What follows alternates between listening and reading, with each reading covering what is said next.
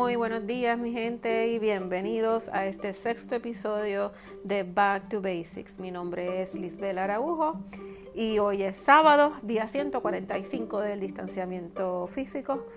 Por lo menos se siente así.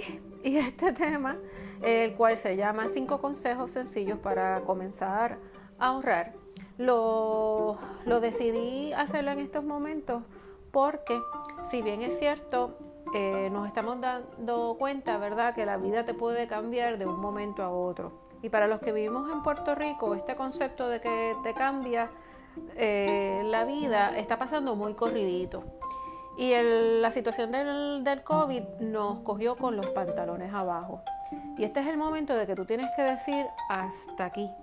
Eh, no tenemos que agarrar el, el, toro por los cuernos y tomar control de nuestras finanzas necesitamos eh, sentir de tener que tengamos un backup porque ciertamente estas situaciones al final del día están afectando nuestra estabilidad económica y por ende también nuestra estabilidad emocional. Yo no te estoy diciendo que empieces a ahorrar ahora, eh, la realidad es que hay muchas personas que se han visto afectadas, hay personas que han perdido sus trabajos o han tenido una reducción de sus ingresos y están en un survival mode, que lo que hay que cubrir son las necesidades básicas. Y en estos momentos, si no has ahorrado, no vas a empezar ahora. Pero sí, cuando volvamos a nuestra nueva realidad, a nuestro nuevo normal, una de tus prioridades debe ser hacer tus planes de contingencia, tus planes de ahorro, hacer tus reservas eh, en la finanza, en tus finanzas personales. Así que te voy a dar cinco consejos que te van a ayudar a comenzar este proceso de una forma más sencilla eh, y pues que puedas obviamente lograr esa meta. Así que el consejo número uno que te voy a dar es que te tienes que mirar como un negocio, aunque no seas un negocio. Y aunque no tengas la intención de tener un negocio, tienes que verte como tal. Tienes que evaluar en dónde se te va el dinero, qué ajustes puedes hacer, dónde puedes reducir, cómo puedes aumentar tus ingresos. Y la base de todo esto es haciendo un presupuesto. Si tú no sabes en dónde se te va el dinero y cómo tú lo estás manejando, no puedes comenzar ahorrar. ¿Y cómo hacemos el presupuesto? Vas a coger tu estado de banco los últimos tres meses y vas a clasificar todos tus gastos. Cuánto se me va en la casa, cuánto se me va en comida, agua, luz, teléfono, el carro, en fin, tú vas a coger estos gastos que son básicos, que son necesarios, y los vas a dividir del gasto de la comida, del happy hour, del, café mocalate, de la loto, del, del zapato número 30 que te compraste en el mes, del beauty, cosas que puedes modificar tu hábito de consumo, ¿verdad? Yo no te estoy diciendo que lo elimines y ahora lo cambies por completo, pero si vas a, diferenciar cuáles son cosas esenciales y cuáles son tus antojos y tus gustos, los cuales vas a recortar para poder tener, eh, comenzar a tener tu reserva. Así que eso es lo primero, mírate como un negocio. Consejo número dos, comienza poco a poco. Si no tienes el hábito de ahorrar y nunca lo has hecho, no te traces una meta que tú mismo sabes que no vas a lograr. Te vas a frustrar ya en la primera semana. Yo te recomiendo que empieces con 10 dólares semanales. Quizás lo veas muy poco, pero esos 10 dólares semanales en un año se convierten en 520 dólares. Y hazte la pregunta, ¿tú tienes ahora mismo 520 dólares para gastar en lo que te da la gana? Si la respuesta es no, pues entonces mira cuál es el impacto de una cantidad tan pequeña semanal en lo que se puede convertir. Y 520 dólares es una buena reserva para comenzar. Si lo tienes, pues te felicito y eso quiere decir entonces que tú puedes aumentar esa cantidad semanal que vas a comenzar a ahorrar. Consejo número 3. Monitorea tu progreso cada tres meses. ¿Y por qué cada tres meses? Porque es una meta a corto plazo y es una meta que va a ser fácil de poder lograr.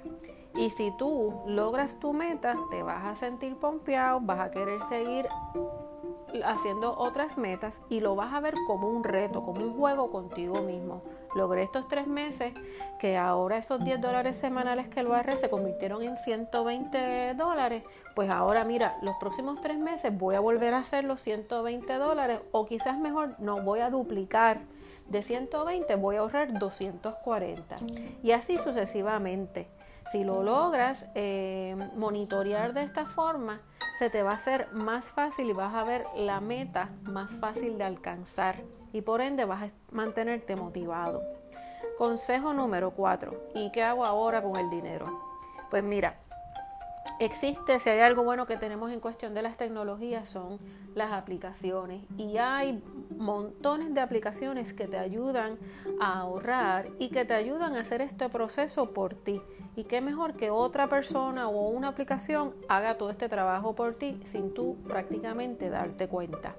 Te voy a recomendar, hay tres aplicaciones que recomiendo, entre ellas están Acorns, Digit y Simple. Personalmente yo utilizo Acorns y estas son unas aplicaciones que ellos van a debitar de tu cuenta la cantidad que tú decidas, a la frecuencia que tú decidas y ellos lo van a invertir en estas inversiones las cuales tú vas a determinar según las respuestas que tú das a, unas preguntas que ellos hacen cuando tú comienzas a abrir la cuenta. Que si tú eres agresivo eh, en las inversiones, si eres conservador, cuál es el propósito de, esta cuenta, si es para ahorrar a largo plazo, si es para eh, corto plazo, si es para retiro, si es para una compra grande, en fin te recomiendo que seas lo más honesto posible porque así eh, ellos van a hacer un portfolio basándose en estas contestaciones y ponen tu dinero a correr. Entiendas entonces que esos 520 que dimos de ejemplo al final del año ya no van a ser 520, van a tener, van a ser mayor ¿por qué? Porque pusiste ese dinero a correr y esos ingresos que está generando ese, esa cantidad que tú has ido debitando se sigue reinvirtiendo. Así que vas a empezar a generar dinero sin tú, sin tú hacer más nada. Así que qué mejor que eso. Este, así que eh, esa es una forma muy fácil y muy rápida de, de, ayudarte a hacer este hábito con estas aplicaciones. Y por último, el quinto consejo es que no te desanimes. Tienes que tener claro que tienes que empezar en un punto, tienes que empezar desde cero, literalmente go back to basics. Y no pienses que lo que estás ahorrando es poco. Vas a ver que, por más poco que sea, esto te va a dar altos rendimientos y vas a tener algo que ahora mismo no tienes. Así que solo tienes que meterte en la mente que tienes que empezar en la medida que tú vas creando el hábito y te das cuenta que estos 10 dólares semanales no te afectan tanto en el bolsillo y no cambian tanto tu estilo de vida, pero cuando vas modificando y puedes ir aumentando, créeme que lo que no has hecho en hace años lo puedes hacer de una forma segura, rápida y que no te vuelvan a coger con los pantalones abajo. Así que si tienen alguna duda al respecto, necesitan algún tipo de ayuda adicional, no dudes en comunicarte con nosotros a través de las redes Back to Basics PR en Instagram, Back to Basics en Facebook y recuerda suscribirte en nuestro podcast para que todos los sábados recibas el nuevo tema y el nuevo consejo. Así que be safe y esperemos escucharnos y vernos muy pronto. Cuídense. Bye.